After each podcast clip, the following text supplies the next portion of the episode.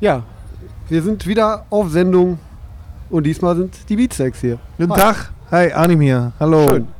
Ja, wir haben ein paar Minuten Zeit mit dir zu quatschen und ähm, wechseln uns ein bisschen ab. Wir haben ein paar Fragen, äh, eventuell. Ich habe noch einen, eine kurze Sache vor, die habe ich mit deinen beiden Bandkollegen vor zwei Jahren schon gemacht.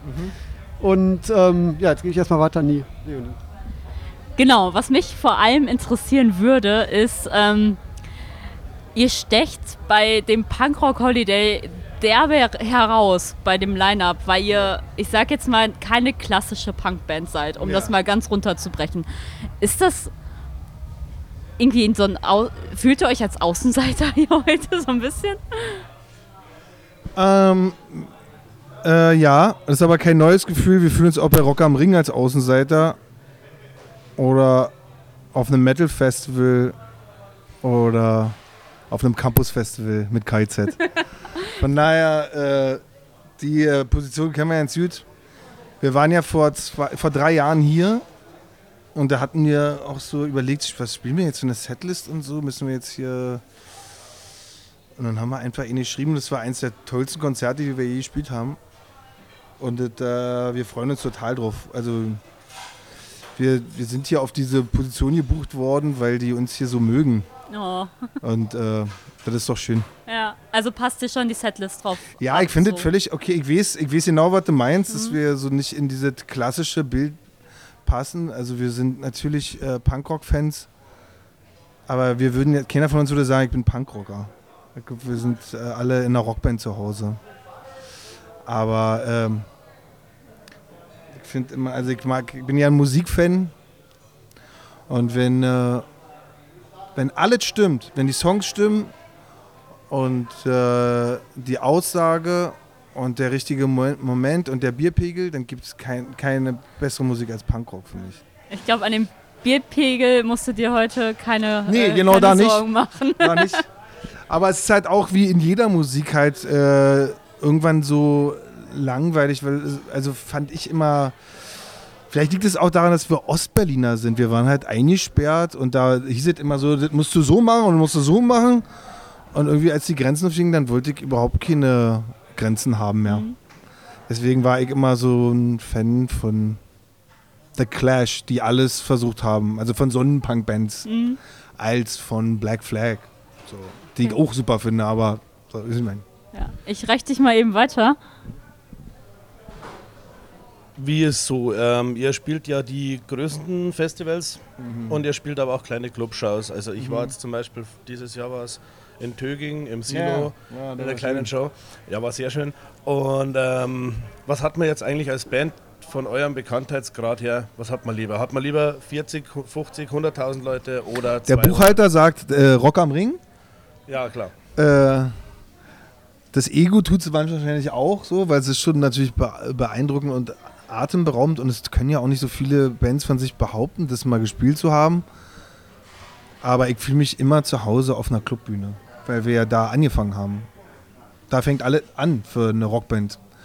Und deswegen ist es auch schön, äh, dass wir das auch, also das, wir können ja nicht jetzt nur noch Hallen spielen. Das- Also der, wir müssen immer, wir müssen uns immer wieder da, wir müssen immer da starten. Fangen jede, wenn wir eine Platte rausbringen, fahren wir immer an den Clubs und dann kann das größer werden. Aber du bist halt gucken einfach ohne, ohne Barrikaden, bist du einfach näher an dem Publikum, näher an den Fans. Ja, ich mag den direkten Kontakt. auf jeden Fall. Aber ähm, ja, manchmal denke ich aber auch, manchmal denke ich auch, so ein, ein Konzert ist ja irgendwie auch ein Konzert für mich. Ist eigentlich völlig egal, wer da ist. und wie viele da sind. Ich bin auch schon im, im Club furchtbar auf die Fresse gefallen mit mit einem blöden Konzert. Also so, das ist jetzt nicht so, dass es im Club immer geil ist. So, also so, ist eigentlich ist es, ich sag mal so, 60, 50 für Clubs. Äh, 60, 40, Entschuldigung, 60, 50, moin. 60, 50, 60, 40 für Clubs. Wir haben hier noch so ein paar Karten mit Satzanfängen. Ja. Und wenn du die einfach vorliest und. Äh, Wenn ich aufwache, denke ich an meine Tochter. Wenn ich nochmal ein Kind sein könnte, würde ich Klavier lernen. Wenn ich wieder zu Hause bin, hier mit meiner Tochter spielen. Die toten Hosen sind Freunde. Besoffen sein ist oft geil. Der Kater danach ist Punkrock ist äh, eine Musikrichtung. Der schlimmste Ort, um mit einem Kater aufzuwachen, ist das Punkrock Holiday. Meine Freunde hassen an mir meine Ungeduld. Das letzte Mal, dass ich etwas zum ersten Mal gemacht habe, war. Äh, das darf ich nicht laut sagen. Lächle, dann jetzt, mir- mir gut.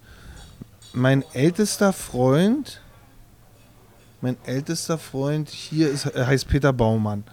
Bevor es das Internet gab, war alles ein bisschen entspannter.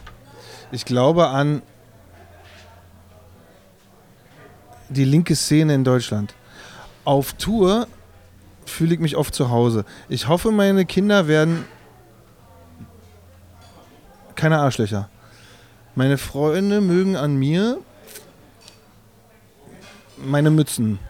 Ich werde niemals rechts wählen. Ich höre Punkrock Radio, weil ich es heute mitgekriegt habe, dass es so was gibt und ich werde reinhören. Ein freier Geist ist was Wunderbares. Das Schlimmste, das jemals bei einer Show passiert ist, war, dass mir, äh, dass ich brechen musste. Ich würde gern mal die Bühne teilen mit Iggy Pop. Äh, wenn ich eine, oh Gott, wenn ich eine Droge wäre, dann wäre ich MDMA. Die am meisten überbewerteste Punkband ist Green Day. Der erste Punkrock-Song, den ich je gehört habe, war I Wanna Be Your Dog.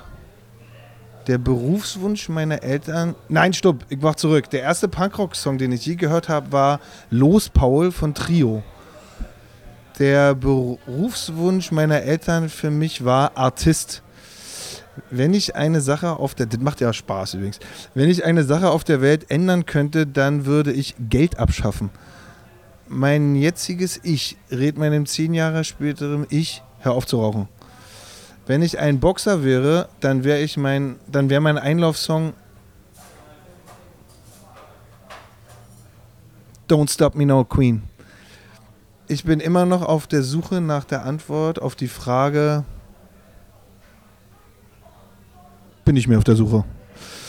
Für einen Tag im Körper einer berühmten Persönlichkeit oder äh, ich wähle, achso, eine berüh berühmte Persönlichkeit. Iggy Pop. Äh, der beste Platz in einem Club ist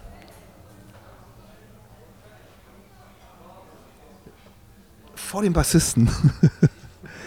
In der Schule war ich schlecht. Wenn ich schlecht drauf bin, will man nicht mit mir rumhängen. Sport treiben ist ganz wichtig für mich. Wenn ich ein alkoholisches Getränk wäre, wäre ich Gin. Wenn ich ein Ach, wenn ich ein Bad nehme, höre ich